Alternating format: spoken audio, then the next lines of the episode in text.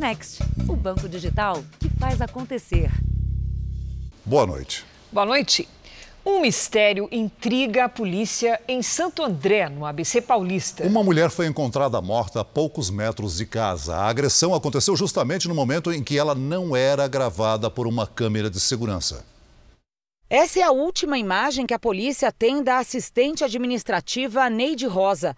Ela está sozinha no ponto de ônibus. A câmera de monitoramento faz um movimento. Quando volta, ela já está caída no chão. Uma mulher que passava pelo local vai até lá e vê a vítima ferida. A gente não percebe a aproximação de nenhum indivíduo suspeito antes do giro e quando a câmera volta no ponto de trólebus, a gente também não consegue observar fuga de nenhum criminoso. Neide foi morta a menos de 200 metros de casa, em Santo André, no ABC Paulista. Ela tinha 53 anos. Infelizmente, né? logo no começo do ano, uma tragédia dessa. Né? É guardar a saudade, né? Ela recebeu um golpe de faca. O assassino teria levado 150 reais em dinheiro que estava na bolsa dela, mas deixou o celular e a carteira. Nenhuma testemunha foi localizada pela polícia. Segundo o marido da vítima, ela saiu dizendo que queria fazer uma compra rápida num mercado que fica bem perto da residência do casal. Um trajeto que Neide sempre costumava fazer a pé. O que intriga a polícia é que esse mercado fica no sentido oposto do ponto de ônibus onde ela foi morta. É estranho, porque o mercado que está é, tá próximo à casa dela é um mercado com bastante variedade de produto. Não justificaria ela se deslocar até um mercado maior para fazer uma compra pequena, né? A polícia investiga se uma gangue de assaltantes que fez quatro vítimas recentemente na mesma região também é a responsável pelo assassinato. Aqui o homem recebeu um golpe no pescoço enquanto tentava escapar do roubo. É revoltante saber que uma pessoa mata uma outra para levar 100, 150 reais. Veja agora outros destaques do dia. Presidente Bolsonaro é internado em São Paulo e aguarda definição sobre possível cirurgia. Companhias de cruzeiros suspendem viagens no Brasil até o dia 21. Ministro da Saúde diz que vacinação de crianças deve começar na segunda quinzena de janeiro. E na série especial, como um dos países mais ricos do mundo hoje sofre com a pobreza herdada de governos populistas.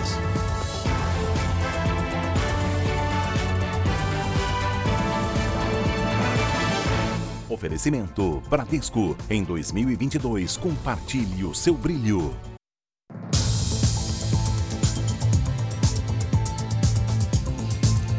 No Rio de Janeiro foi preso um homem de confiança do chefe da maior milícia do estado.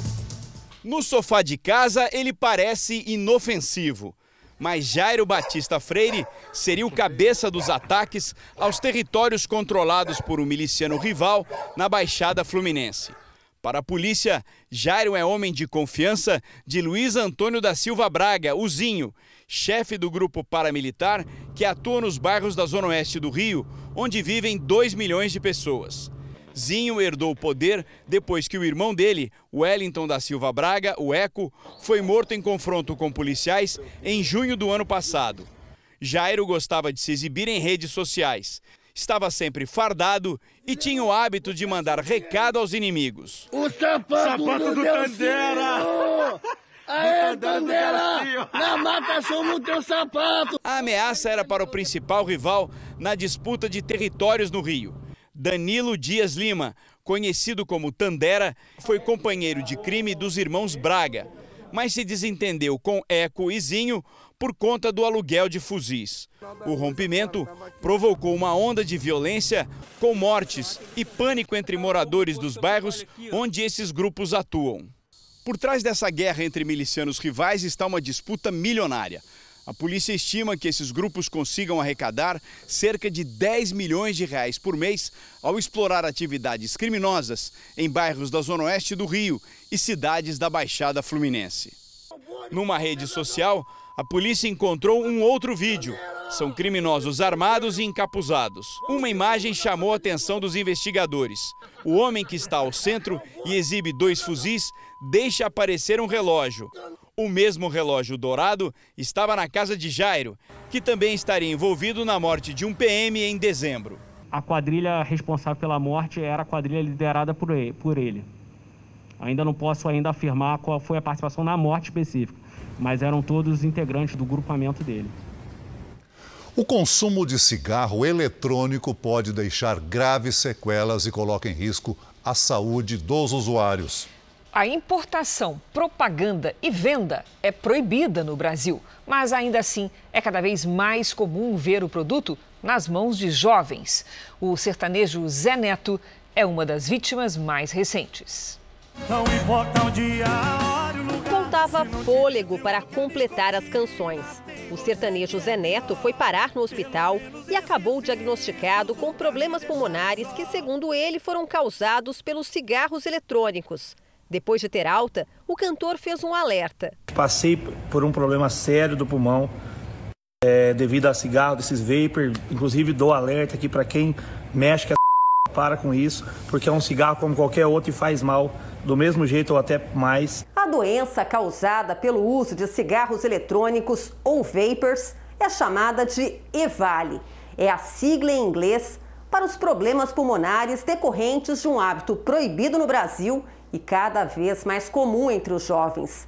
Pouco se sabe sobre as substâncias químicas com sabores adocicados e vendidas clandestinamente no país.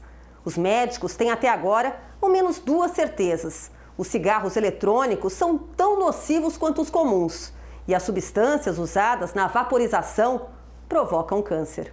A partir do momento que o uso do cigarro eletrônico pode levar a uma doença hiperaguda, chamada EVALI e que pode matar esse doente ou deixar sequelas nesse pulmão, como fibrose pulmonar, a partir desse momento não há o menor sentido em dizer que o cigarro eletrônico é mais benéfico ou menos benéfico. O uso de cigarros eletrônicos também está associado a problemas bucais, explica esta dentista pode causar perda óssea, que vai fazendo com que os dentes vão ficando moles, pode alterar o hálito do paciente, pode causar feridas na boca, lesões na língua. Há um ano, Jordi resolveu experimentar cigarros eletrônicos e começou a sentir falta de ar. Agora, já pensa em se livrar do hábito. Assusta, né? Eu comecei a fumar o cigarro eletrônico por achar que ele é menos prejudicial do que um cigarro tradicional. Essa é a grande verdade. Assim. Pode ser que eu caí no conto do vigário, mas é, depois que houve especialistas, dá vontade de buscar mais sobre o assunto e encerrar, né? A volta às aulas presenciais desde o começo do ano é um alívio para pais e alunos. O problema é o custo do material escolar, que está bem maior este ano. Por causa da inflação e da alta do dólar, o aumento no preço de alguns itens pode chegar a 30%. O Natal se foi, o ano virou e começa a temporada de compras de começo de ano de material escolar. Tem que preparar o coração, o bolso e a calculadora. Depois de dois anos de aulas remotas e híbridas, muitos alunos retornam agora para o presencial e com material novo. Cadernos, é, canetas, lápis. E esse ano não tem jeito. Os pais vão encontrar nessas prateleiras tudo mais caro. O material escolar deve subir de 15 a 30% em todas as categorias, segundo a Associação dos Fabricantes. Os motivos, mais uma vez, são inflação e dólar alto. Para os fabricantes nacionais, o, os aumentos de custo de matéria-prima. Para os itens importados, eu digo para você que os principais fatores são relacionados à, à taxa do dólar, também os aumentos dos fretes internacionais, os contêineres da Ásia para o Brasil subiram muito.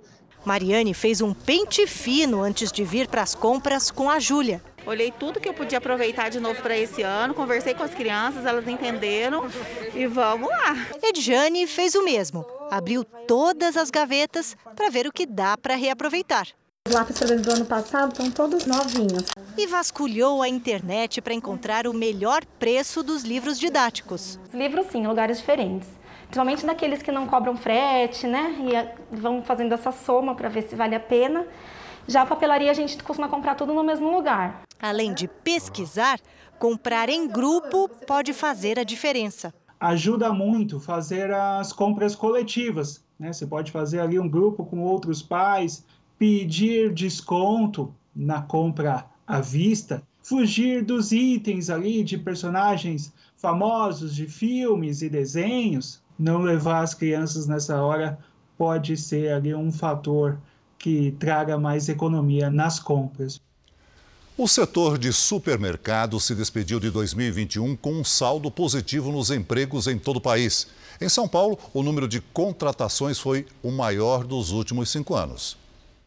Aos 50 anos, no meio da pandemia, Moisés foi demitido. Ficou apenas 24 horas desempregado. Eu coloquei um, um comentário no meu status dizendo que eu tinha acabado de ser desligado e alguém viu esse comentário e me indicaram para outra empresa e no dia seguinte eu vim fazer entrevista e já fui contratado. Além da experiência de Moisés, o aquecimento do setor de supermercados explica a rapidez na recolocação. Logo quando a Covid-19 começou a fazer as primeiras vítimas no Brasil, houve um momento de incertezas e muitas demissões. Mas ao contrário de outros setores, os supermercados conseguiram não só recuperar o movimento, como em muitos casos, superar as vendas de antes da pandemia. Um resultado que se reflete também no número de contratações. Florivaldo viveu toda essa instabilidade. Foi demitido bem no início da pandemia em 2020, num corte na rede em que trabalhava. Foi bastante duro, né? Porque não esperava, estava há cinco anos na companhia e de uma hora para outra me deram notícia que eu estava demitido no início da pandemia. No ano passado, foi contratado por outra empresa na mesma função que exercia na concorrente. O faturamento da rede em que ele trabalha agora cresceu 16% em 2020 e 22% em 2021, o que garantiu novas contratações. O quadro de colaboradores hoje da, da empresa está em torno de 950 colaboradores no início da pandemia, a gente tinha 700 colaboradores. Segundo a Associação Brasileira de Supermercados, o setor criou mais de 100 mil vagas em todo o país no ano passado. Só em São Paulo, foram quase 22 mil novos postos de trabalho. Para o próximo ano, a, a, nossa perspectiva de crescimento ela é positiva. Talvez a gente não chegue nesse número né, de 100, acima de 100 mil, mas ele vai estar muito próximo disso aí para o próximo ano também. Agora, o que todos torcem é para que a pandemia acabe, mas os empregos do setor sejam mantidos. A Associação Brasileira de Navios de Cruzeiros decidiu suspender os embarques até o dia 21 de janeiro. O motivo é a falta de clareza sobre os procedimentos de segurança em relação à Covid. A Anvisa pediu a interrupção das viagens depois da contaminação de passageiros e tripulantes em três navios que percorrem a costa brasileira. A viagem terminou antes do previsto. Esses passageiros tiveram que desembarcar hoje no Porto de Santos porque a Agência Nacional de Vigilância Sanitária suspendeu as atividades do navio depois da confirmação de 68 casos da Covid-19. Não tinha informação e o navio está infestado de casos lá. Né? Assim, a gente não tem, não tem como precisar, mas tinha muita gente com Covid. Esta outra embarcação, parada desde quinta-feira em Santos, retomaria o embarque de um novo grupo de passageiros neste domingo, mas o cruzeiro foi suspenso. No Rio de Janeiro, muitas reclamações. Alguns passageiros dormiram no chão enquanto aguardavam a autorização da Anvisa para desembarcar. Eles não informaram que tinha casos. Foi só fofoca mesmo, não teve nada oficial. O cruzeiro passou pela cidade de Búzios e estava no Rio para o Réveillon. Os testes de 28 pessoas deram positivo para a Covid-19. Segundo a companhia, elas já estão isoladas. Todas as empresas de cruzeiro exigiram dos passageiros um teste negativo de Covid feito até 72 horas antes do embarque, além do comprovante de vacinação. Mas para especialistas, isso não é suficiente para evitar o contágio, já que dentro do navio quase todos os ambientes são fechados e há pouca circulação de ar. E os pesquisadores vão além. Algumas pessoas provavelmente já embarcaram contaminadas. Se recomenda que quando você vai ter encontros é, maiores, mesmo familiares, você faça o teste rápido até 24 horas antes. Né? Juntou 5 mil, 2 mil pessoas que teve outros encontros familiares, eh, que circulou pela cidade. A chance era muito grande de que isso viesse a ocorrer. Ainda sem resposta do Ministério da Saúde sobre a suspensão da temporada, a Associação Brasileira de Navios de Cruzeiros interrompeu novos embarques até o dia 21 de janeiro. Quem já está no mar deve concluir a viagem. Nos Estados Unidos, milhares de voos continuam a ser cancelados. E além da alta nos casos da Covid, o motivo também é o clima extremo. A neve cobriu cidades americanas acostumadas com o frio intenso. Em algumas regiões, a visibilidade ficou totalmente encoberta. Os aeroportos de Chicago e Denver ficaram parados por horas. A variante Omicron ainda contribuiu para a recente crise aérea.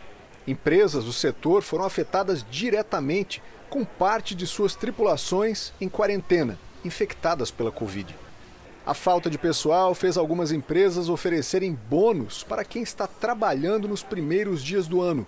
Pelo mundo, em apenas 24 horas, 11.200 voos foram adiados e mais de 4 mil cancelados, mais da metade nos Estados Unidos.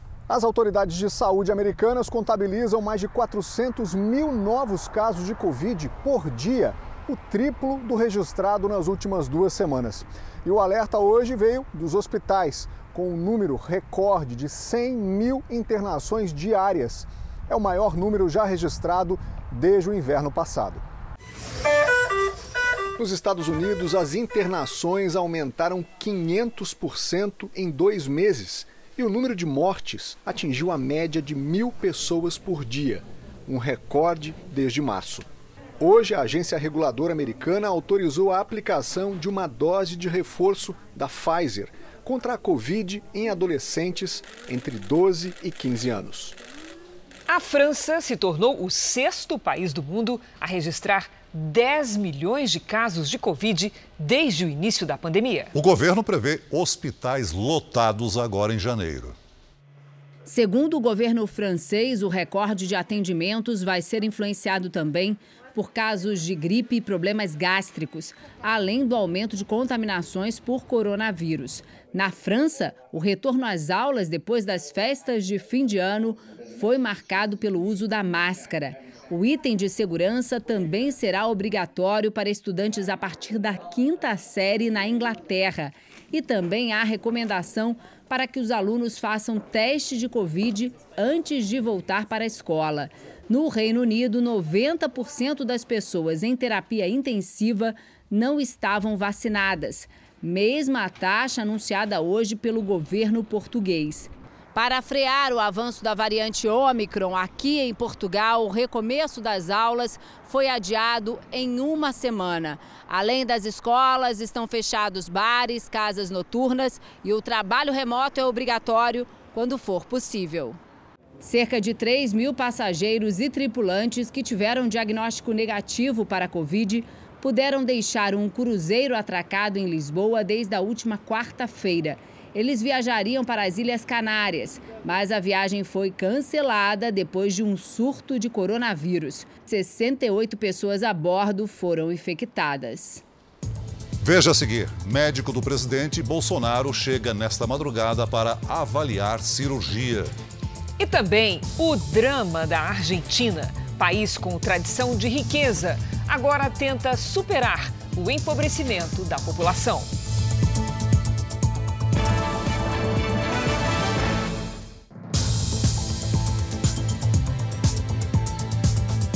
O presidente Bolsonaro deve ser avaliado pelo médico dele, Antônio Macedo, durante a próxima madrugada. Bolsonaro passou mal neste domingo em Santa Catarina e foi trazido às pressas a São Paulo com dores abdominais e um quadro de obstrução intestinal. Ainda não está claro se haverá necessidade de cirurgia.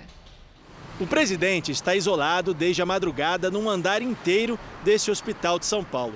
Bolsonaro foi trazido de avião de Santa Catarina, onde passava férias desde 27 de dezembro, depois de sentir dores na região abdominal. No embarque, as imagens exclusivas da NDTV, afiliada da Record TV, mostram que o presidente estava com acesso venoso, o que, segundo especialistas, indica a aplicação de medicação para um possível quadro de dor.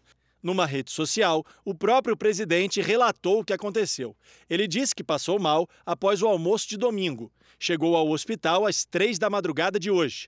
Recebeu uma sonda nasogástrica e fará mais exames para uma possível cirurgia de obstrução intestinal na região do abdômen. Pela manhã, o primeiro boletim médico dizia que o presidente Jair Bolsonaro deu entrada na unidade devido a um quadro de suboclusão intestinal. Suboclusão é uma obstrução. Ainda segundo o boletim, Bolsonaro estava em tratamento. Seria reavaliado ao longo da manhã pela equipe do doutor Antônio Macedo e não havia previsão de alta. De acordo com a Secretaria de Comunicação do Palácio do Planalto, o presidente passa bem. Se for confirmada, a cirurgia será a quinta desde o atentado sofrido pelo presidente em Juiz de Fora durante a campanha de 2018. O médico Antônio Macedo é quem tem tratado o presidente desde o ataque à faca em Minas Gerais. Ele está de férias nas Bahamas e vai chegar ao Brasil por volta de duas horas da madrugada. Dr. Macedo disse ao jornalismo da Record TV que Bolsonaro talvez não precise se submeter a uma nova cirurgia para corrigir o quadro de obstrução intestinal mas o médico informou que só vai decidir sobre isso depois de examinar o presidente. E agora à noite saiu um novo boletim médico sobre a saúde do presidente. Ele teve melhora clínica após a passagem de uma sonda nasogástrica, sem febre ou dor abdominal. Jair Bolsonaro fez uma curta caminhada pelo corredor do hospital e permanece em tratamento. Ainda não há avaliação definitiva quanto à necessidade de cirurgia. Além do doutor Antônio Macedo, também assina o boletim o cardiologista do presidente Leandro Echenique. O Fundo de Financiamento Estudantil, o FIES, é um programa do Ministério da Educação que financia cursos superiores particulares a pessoas de baixa renda. Mas nos últimos anos, a inadimplência mais que dobrou no nosso papo da segunda-feira do ano. A primeira é assunto para Patrícia Lages. Afinal, Patrícia, começar a faculdade, a carreira endividado não é uma boa ideia, não é? Não é o melhor jeito, né, Cris? Uma boa noite para você, para o Celso. Boa noite para você de casa. Uma medida provisória promete melhorar a renegociação de quem deve ao FIES. Em 2019, antes da pandemia, os contratos inadimplentes eram cerca de 434 mil. Atualmente, mais de um milhão de contratos estão atrasados, o que representa 53% dos financiamentos. Segundo o Fundo Nacional de Desenvolvimento da Educação, a soma das dívidas dos contratos em atraso é de cerca de 38 bilhões e 600 milhões de reais. A medida provisória promete novas possibilidades de renegociação. Segundo o presidente Jair Bolsonaro, com as novas regras, as dívidas podem ter descontos de até 92%, sem a cobrança de juros e de multas. Medi essa medida é válida para os contratos assinados até o segundo semestre do ano de 2017 e que estejam com mais de 90 dias de atraso. Patrícia, como é que vão ser as regras para esses descontos? Por exemplo, quem deve há mais tempo vai ter direito a um desconto maior? É isso mesmo, Cris. Olha, a gente vai ver aqui quais são as regras que foram divulgadas até o momento. Quem deve há mais de 90 dias e puder quitar o total da dívida vai ter um desconto de 12%.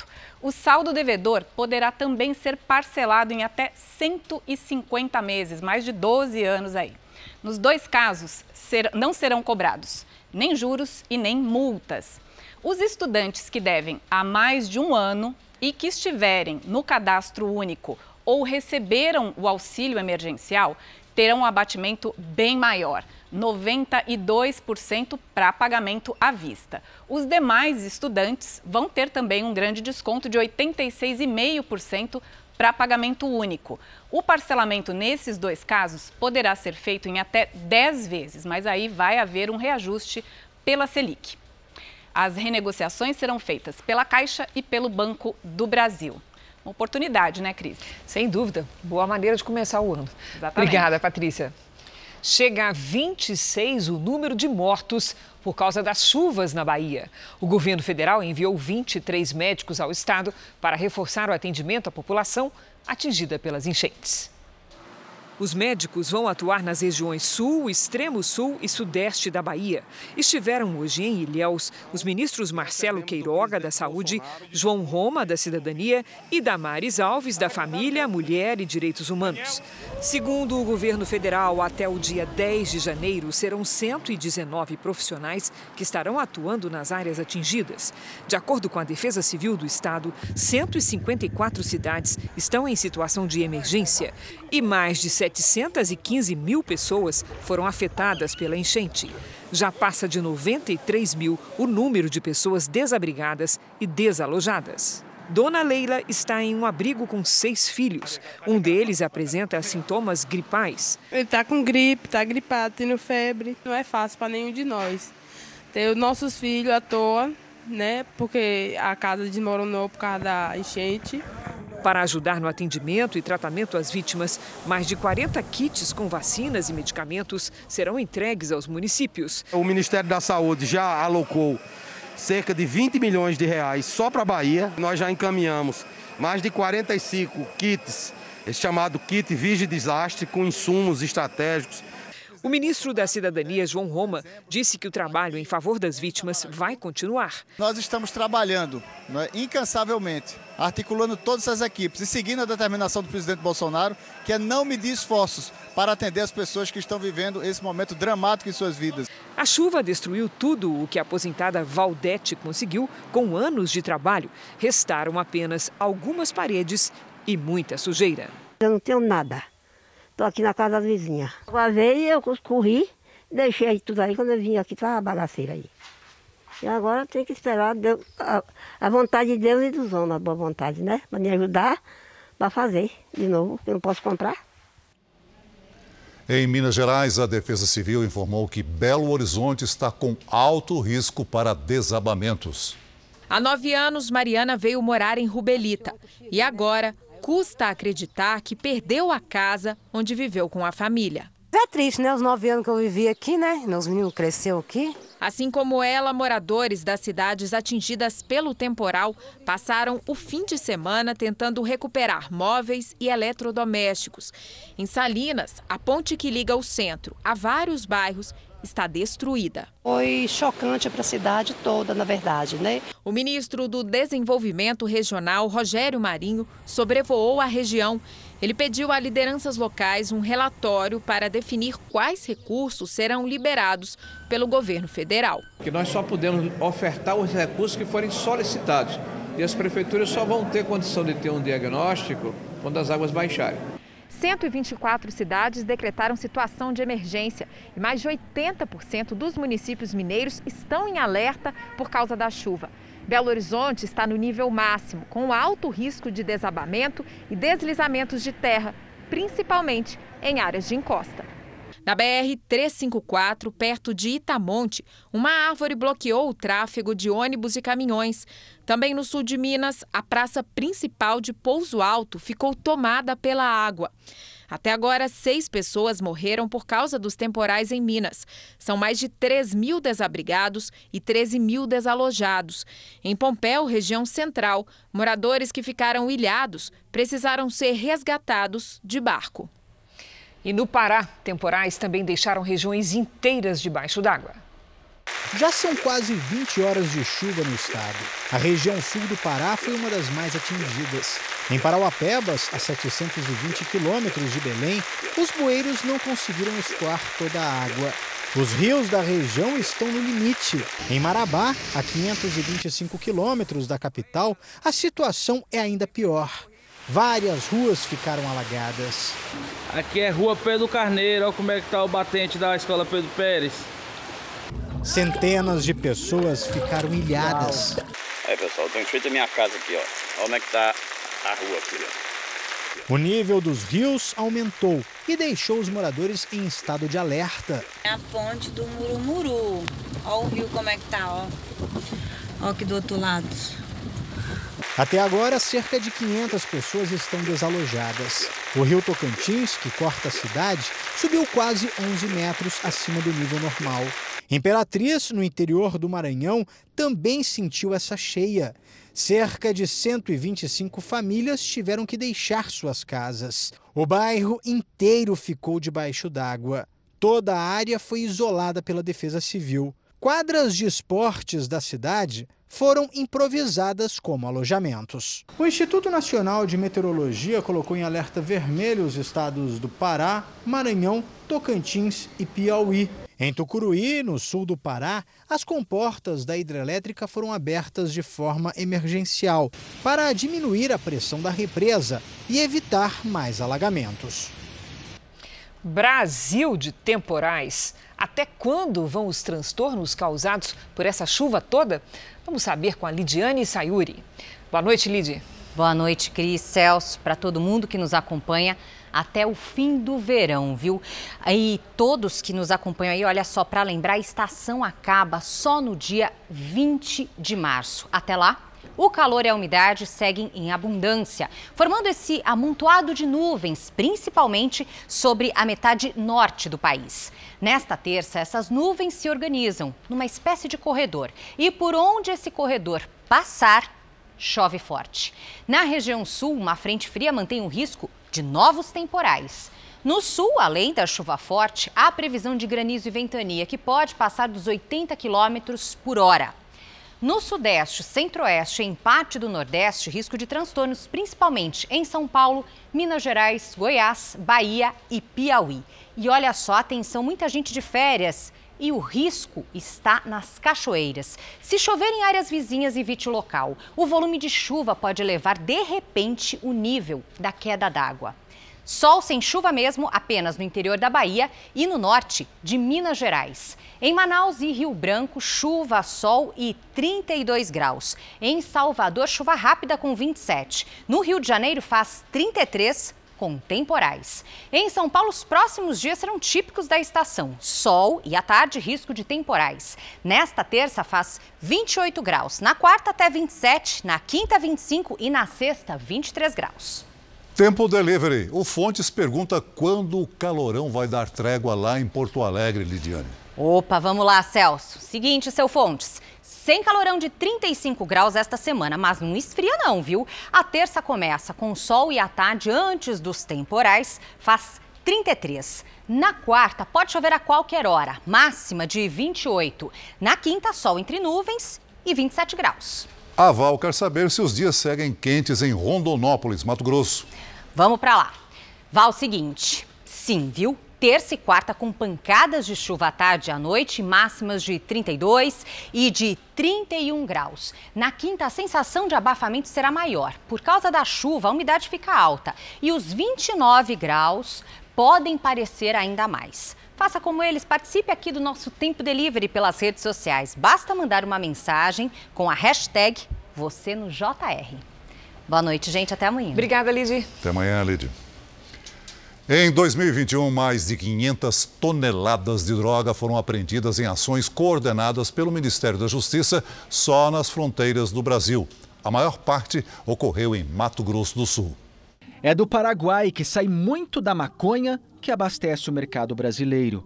Neste flagrante em Mato Grosso do Sul, quase uma tonelada da droga estava escondida neste carro que voltava do país vizinho. Em outra abordagem, o motorista preso em flagrante disse que receberia 10 mil reais pelo transporte da droga. Pelas estradas de chão da fronteira, traficantes apostam até no transporte de pequenas quantidades em moto. Em 2021, um recorde: 36 toneladas e meia de maconha descobertas de uma vez só.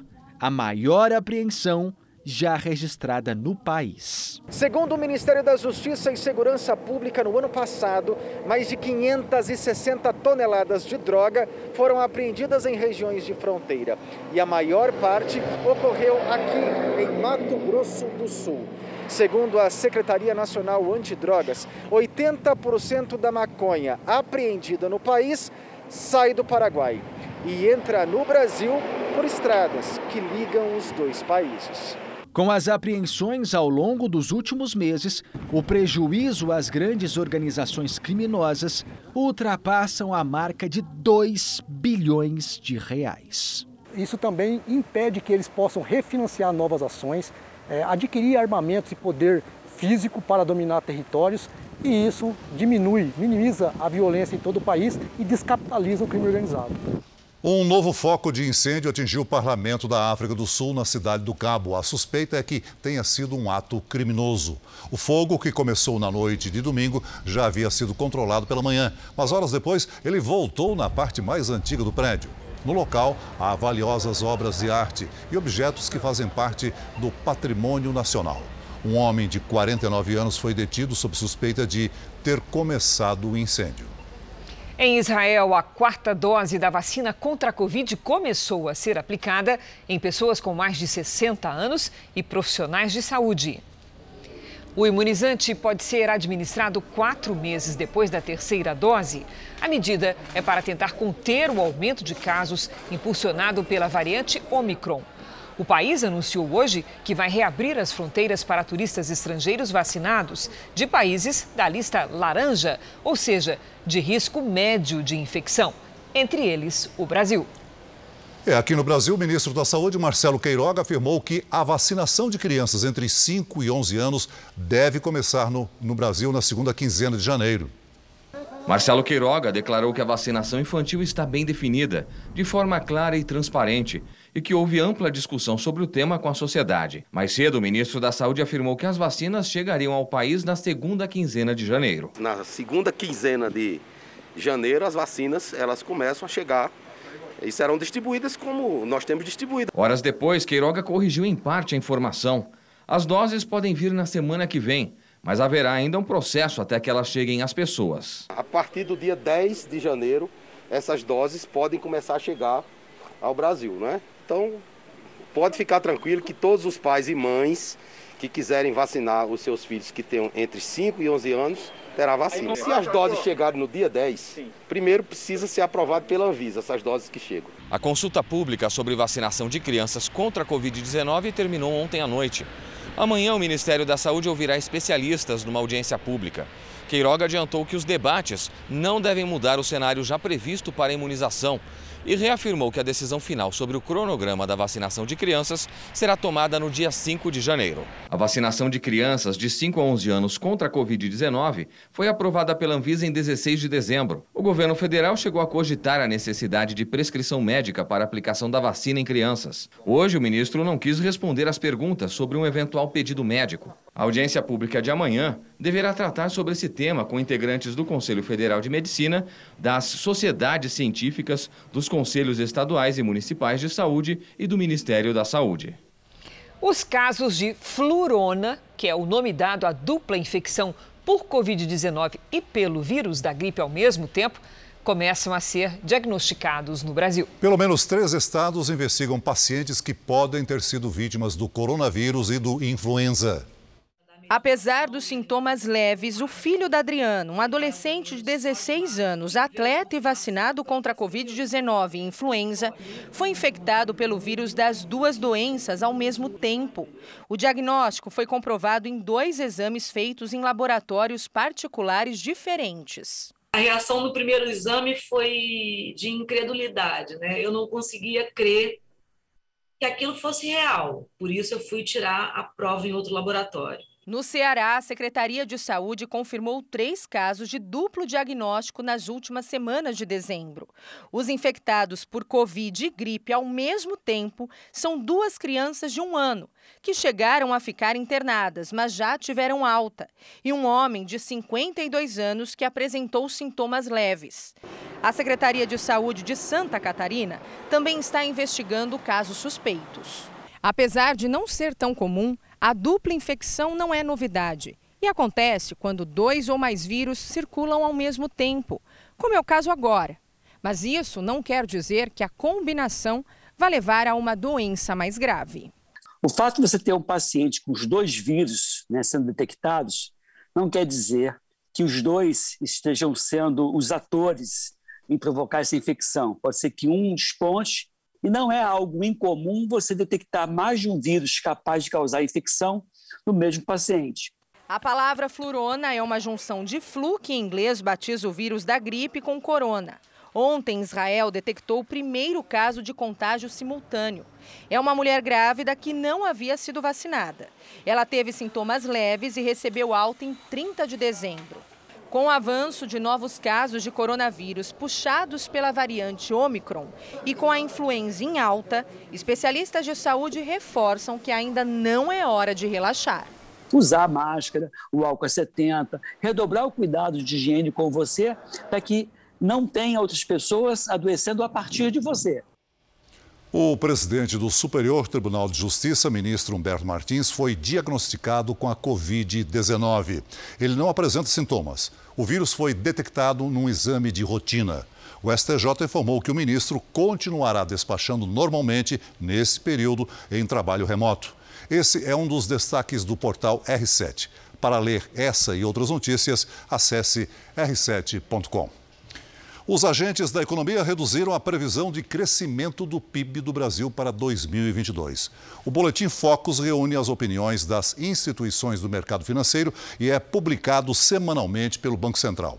De acordo com os números divulgados hoje, os primeiros do ano, a previsão de crescimento da economia brasileira neste ano diminuiu de 0,42% para 0,36%.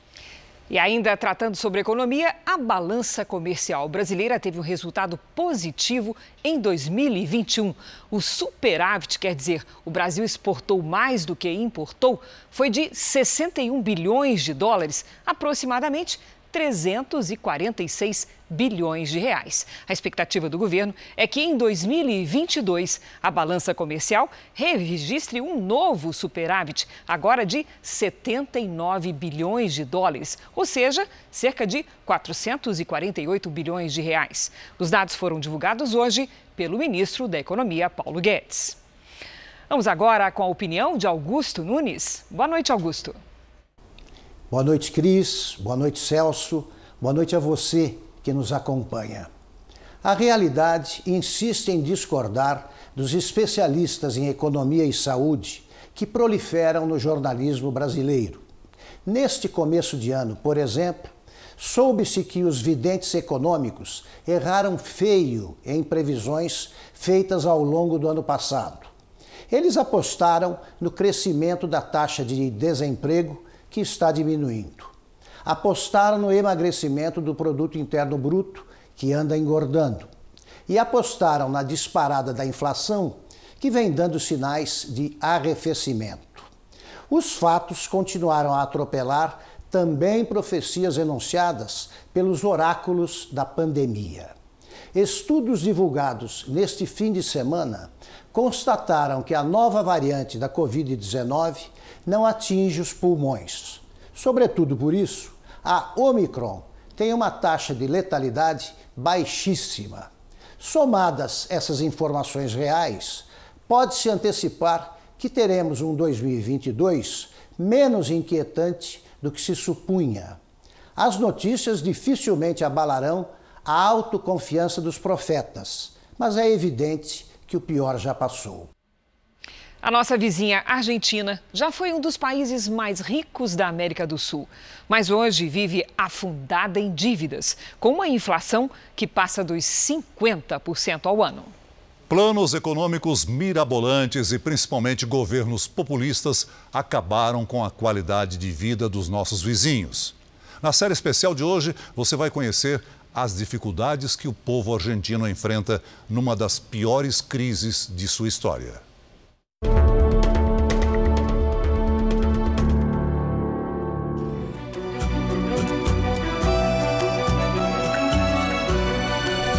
Argentina mostra seus encantos na charmosa e movimentada Buenos Aires, berço do tango.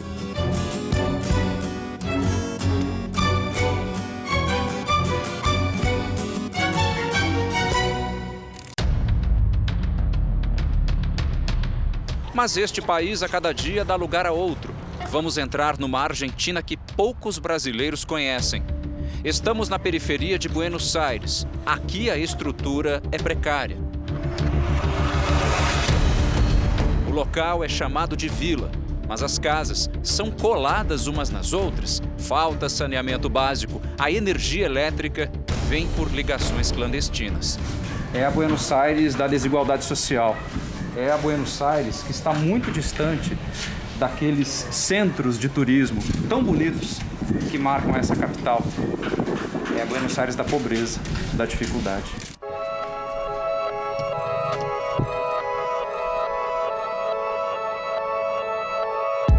As favelas tiveram um crescimento significativo nos últimos tempos, devido à crise econômica em que o país está mergulhado. A gente vê hoje uma crise brutal, avassaladora, que está levando os, os argentinos. Uh, 50% dos argentinos hoje vivem abaixo da linha da pobreza. Falta comida e a fome é uma realidade nas comunidades. O argentino ele, hoje ele não consegue consumir o básico pão, o leite e a cesta básica de alimentos. A pobreza também fez crescer a violência por aqui, nas ruas movimentadas, nas vielas estreitas. O tráfico de drogas faz parte da rotina. Tivemos uma informação de que não é seguro fazermos uma caminhada por aqui, principalmente pelos nossos equipamentos eletrônicos. Uma realidade que, apesar de próxima, fica quase invisível de quem caminha por Buenos Aires. Os moradores nos contam que essa cerca aqui foi construída como uma espécie de paliativo para que os motoristas ali da autopista não enxerguem a comunidade. Ou seja, os problemas continuam, mas a comunidade fica escondida. Não nos permitem não permitem que a gente tenha contato com os turistas que chegam, para que não vejam que aqui há pobreza, diz esta moradora há pobreza. Cristina vive na Vila 31, a favela mais antiga de Buenos Aires. A comunidade tem cerca de 60 mil habitantes. Acompanhados por ela, seguimos pelas ruas. Em momentos de crise como o atual, a pobreza tende a piorar na comunidade. Também há muito lixo, abandono e situações de desespero. Aquele local onde a Cristina está aquilo na verdade é uma caixa, um armazém de energia elétrica. Foi o único espaço para a família poder se abrigar. Cristina é uma liderança por aqui, principalmente por causa da solidariedade. Trabalha em um comedor, pequeno refeitório que oferece refeições gratuitas para as pessoas carentes. Sei que eles não têm, sei o que eles passam. É um grande sacrifício. Mesmo com pouco, ela faz questão de compartilhar com quem está em uma situação mais difícil. Faço de coração. Tenho o apoio de minhas amigas. Não faço sozinha, diz ela. Não lo hago sola. Os ingredientes vêm de doações da própria comunidade. Cada um ajuda como pode, de grano em grano, de grão em grão, como ela gosta de dizer. E são preparados na casa dela. A casa é tão pequena que nossa equipe mal consegue entrar. Aqui moram quatro pessoas: Cristina, um irmão e um primo, junto com a esposa. Só há uma cama. Baixamos o colchão, diz Cristina, envergonhada. Damos o jeito que podemos. Muitos argentinos estão vivendo como Cristina. Um dos principais economistas do país explica que a pobreza disparou nos últimos anos. La situación es complicada. Lo que ha generado esta caída de la riqueza o, aumento de la pobreza es básicamente un proceso recesivo que lleva cuatro años con una inflación acelerada. Parte de la población que estaba muy cerca de ser pobre, bueno, terminó cayendo. É nas vilas que essa situação fica ainda mais evidente. Neste pequeno sobrado encontramos Eva. Ela nos conta que chegou há 15 anos na Vila 31. Vim cá Invadi um terreno aqui. Só tinha poucas casas. Era como Desde então, a comunidade não para de crescer. Ela é catadora nas ruas de Buenos Aires. No quintal da casa se amontoam os recicláveis que garantem o sustento da família. Eva faz questão de nos mostrar o carrinho com que ganha a vida. Ela conhece bem toda a capital, que mudou bastante nos últimos tempos. Hoje é Buenos Aires dos cartões postais, perde espaço para a da miséria e também para a violência. Nos últimos anos, os argentinos viram assustados o país se aproximar dos vizinhos sul-americanos nos índices de violência. Hoje, a Argentina é um dos 20 países mais perigosos do mundo, de acordo com o World Population Review. Situação inimaginável até pouco tempo atrás. Porque existe uma relação é, diretamente proporcional, é, que a gente chama de economia do crime, não é? Quando o cara, quando a família não tem renda, não tem emprego e vive uma situação desesperadora, o índice de criminalidade aumenta muito. É uma nova Argentina que se revela a cada dia, que dá passos a uma situação cada vez mais difícil, que grade nenhuma já consegue esconder.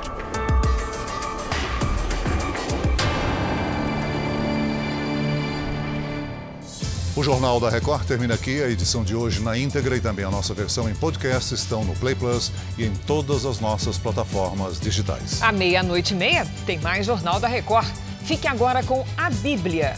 Episódio de hoje: Lia versus Raquel. A gente se vê amanhã. Até lá. Boa noite e até lá.